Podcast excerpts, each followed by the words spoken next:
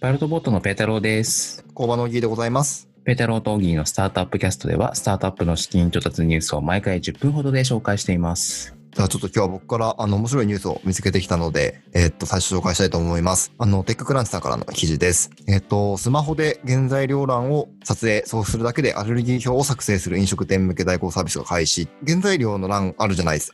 あると思うんですけれど、そ食こをスマホで食品の、はい、撮影すると、あの、アレルギー表を作ってくれると。すごい便利なサービスだなとああ、なる思ほってど。の紹介ですね。はい。 C 向けじゃなくて B 向けっすね。 B 向けですね。外食を行う人たちに。うん。あ飲食違いますね外食の店とかかな、はいが使うのかなそうですね。ホテルとかウェディングとかって書いてますね。うん飲食店向け。まあ、アレルギーの人向けに原材料を飲み込んで、まあそのアレルギーの人のあれを作ると。結婚式とか行くとアレルギー表とか最初配られますもんね。なんか苦手なものはとかね、でアレルギーのものも書くんでしょうね。僕はあんまないんで書かないですけど。でもうこれはそのうち C 向けにもいけそうですね。なるほど。食品取ってみたいな。食品をそ取って。う。なんか原材料名って結構限られてるじゃないですか。はいはい。そんな、なんか日本でここしか使ってない食材とかそんなないと思うんですよ。確かに。そうすると、なんかその精度がめっちゃ上がってくるんですよね。やっえてるうちに。で、そのうちはい AI とかがやってくれると思うんですけど、似たような話で、僕フリー使ってるんですけど、会社でー。はい。経費生産するときに、レシートを写真撮影して読み込んでくれるんですよ。めっちゃ便利ですね。まあ金額だけっすけどね。うん例えば金額合計が1000円だったら、僕は合計1000円ですよって勝手に入力してくれますと。で、フリーを使ってもう数年経つんですけど、最初の方ね、そんな精度高いわけじゃなかったんですよ。まあそれが最近ではもう100発100中とまでは言わないですけど、まあ90%以上は入力してくれるようになってるんですね。でそれはなんかすそごのいですねフリーさんの AI の使い方が上手くなったみたいな話もあると思うんですけど、なんかそのレシートの種類が限られてるので、もう全部大体、はいなんなんていうの、もう大体網羅したみたいなところもあると思うんですえーはいはい。この原材料が網羅されてくると、もう誰でもできるようになるんで、こんな B だけじゃなくて、C 誰が使っても結果変わらんよみたいな、なってくるようなそしたら便利ですよね。スーパーとか行って、あの、ピッてこう、写真撮ったら、アレルギーがどうかすぐわかるみたいな。あとスーパーで僕お惣菜とかよく買うんですけど、そうするとアレルギーとかわかんないかもしれないからね。原材料だけ書いてあればピッてわかんないですね。いいかもしれないですね。確かに。便利ですね。でというわけで今日もスキンツーズの情報いきましょうかね。早速行きましょうか。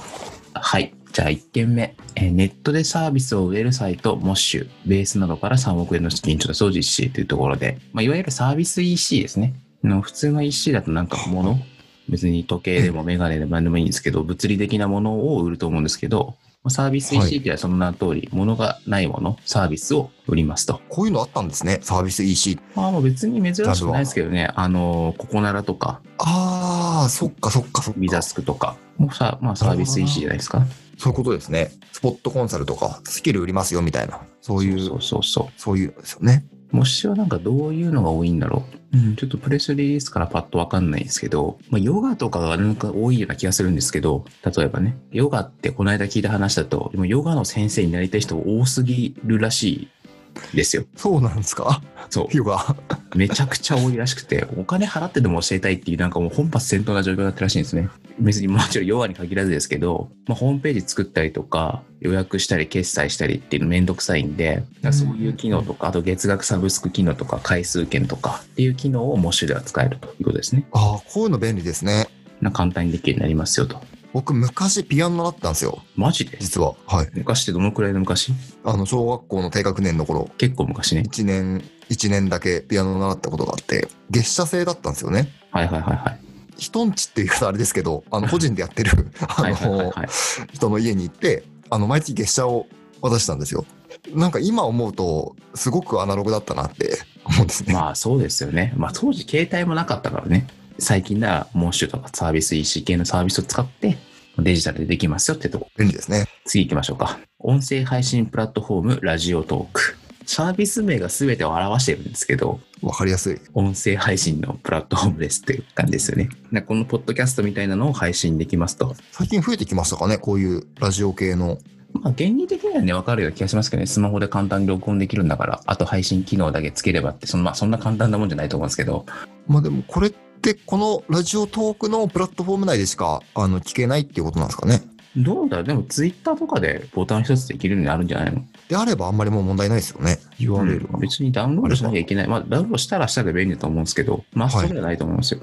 なんかやっぱりラジオ聞くの増えましたね。あそう増えてるんですよね、個人的には。はい。あの、ポッドキャストとか、それこそ、Spotify でも、ポッドキャストっぽいの全すごく聞けるので、はい。それが意外と便利なんだなと思って聞いてますね。そうですね。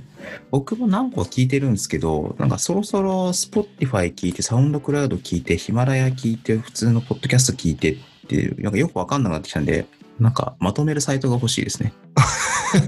なるほどね。そう。それぞれなんか違うチャンネルに乗っかってると。 そうなんですよ。ので、いや、マジで出てくると思います。これ、そのうち。ポッドキャストキュレーションみたいな。面白いですね。こうラディオトークとかのもの乗るんでしょうね。その中でに。すね。でも、んなんか人気番組とかあるんでしょうね。わかんないけど。ちなみにラジオトークはギフトとかもくれるっぽいですね。確かに言われてみれば、ポッドキャストの収益化あんまり話題になってないような気がしますけど、まあ、広告入れるぐらいだった気がしますけど、確かにギフトもできますね。YouTube と同じだもんね。ギフトってどういうことですか投げ銭ですよね。ああ、投げ銭か。これ面白そうですね。ちょっと使ってみたら。どんぐらい使ってる人がいるの か。はい。じゃあ本日最後行きましょうかね。えー会話サマリー AI 電話ピクポンが資金調達。最初ピクポンって名前を聞いたときに、なんか CM 系のサービスなのかなと思ったら、ゴリゴリの B2B でしたね。尻っぽさありますね。 C っぽさあるよね。可愛いもんね、なんかね。かわいいですね。うん。で、どんなサービスかというと、ピクポンは AI が電話で話した内容のサマリーをテキストかける音声で作成し、自動入力、共有してくれるサービスです。マジっすかってね。もう、あれだよね、その、ポッドキャストとか、このポッドキャストとか、サマリーでテキストにしてくれよって感じだよね。理論上できそうですよね。これができるのであれば。うん、でも、どこを残すかって結構難しいよ。ああ、そうですよね。そこで編集力問われますからね。ああ、でなるもほこどのなポッドキャストも編集してるんですけど、なんだろう、ちょっと間が空いたところとか、なんか変な音が入ってたところとかは消したりしてるんですよね。だからそういうのはね、結構、ある種単純作業なんですよ。で、そういうところは効率化しやすいような気はしますね。でもサマリーでね、会話そのものを選んだり消したりするみたいな話はできるのかなすごいですよね。テキストかける音声作成する。なんか僕、あんまり電話出ないんですよ。ほぼ留守電にしてもらってるんですけど、なんか留守電聞いたらわかるっていうことは結構ほとんどなんですよね。それ別をに聞いてね。わかんないこなとって、まあ、どんな状況だよって気もするけど。そうですよね。なのでテキストで送ってくれたらもう、もうこと足りますから。確かに CM 系でもなんとかしてほしいですね、これね。なんとかしてほしいですね。荻野さんから営業の電話が来てましたみたいなね。確かに。まあ、これは頑張ってビー教ム系えてでおいて、くださいね。ええこ。れはビーム系で使うんで、まあ、インサイドセールス系のサービスですね。で、それをなんかスラックとかと連携してるんで、電話の内容をスラックで共有したりとかもできるのかな。あ、そしたらなんかあの、漏れなくて良さそうですね。電話して履歴残んないじゃないですか。抜けちゃったみたいなのが、すごいこれでなくなる可能性もありますね。 ああ、なんか議事録みたいになってくれるとすげえいいけどね。すごいいいですね。 うん。確かに。喋る方もあれじゃん。なんか議事録にしやすいように喋るんじゃん。じゃあ今日のまとめです。1件目、あの、この仕事を何月何日までにやります。2件目、これは、あの、何月何日までにお願いします。で、これは終わりました。みたいな。じゃあ、みたいわかりやすい。 絶対やった方がいいですよ。 な。そう。別に、要約とかじゃなくて普通にやった方がいいっていう。普通にやった方がいいですね。俺よくね、よくね、電話した後、あれこれ何、何、どうすんだっけみたいなのあるからね。ありますね。あとなんかチーム間で話してると、その電話だけでなんか満足しちゃって、同じチームのメンバーに共有するのって結構手間じゃないですか。この電話で話した内容。僕と大喜利だけで話したんだけど、本当はマーケティングチーム全部に共有しなきゃいけないみたいなね。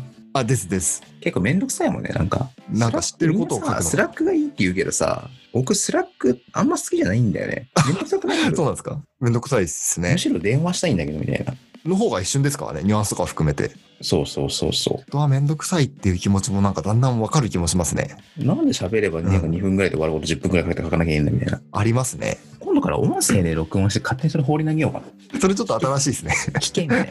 あ、でもそれを、それ放り込んで、このピクポンみたいなのがちょっとパパッと出してくれたりしたら最高だね。最高ですね。詳しくは音声でみたいな 感じになるってことですもんね。確かに。この、で、ピクポンがね、この話は別に聞かなくていいとかね。すごい可愛い名前して結構えげつないことしますね、ピクポン。いや、ピクボにはまだその機能はないと思います。 はい、というところで、今日はとサービス EC のモッシュ、ラジオトーク、えーピッポン、あの、資金調達の話をいたしました。えーこのポッドキャストでは、えー毎回資金調達のニュースを配信しているんですけれども、えっ、と、サウンドクラウド、アップルのポッドキャスト、Spotify で配信しておりますので、聞きやすいところで聞いていただければと思います。はい。じゃあ本日、この辺でお別れしたいと思います。ペタローとオギーのスタートアップキャストでした。さようなら。さよなら。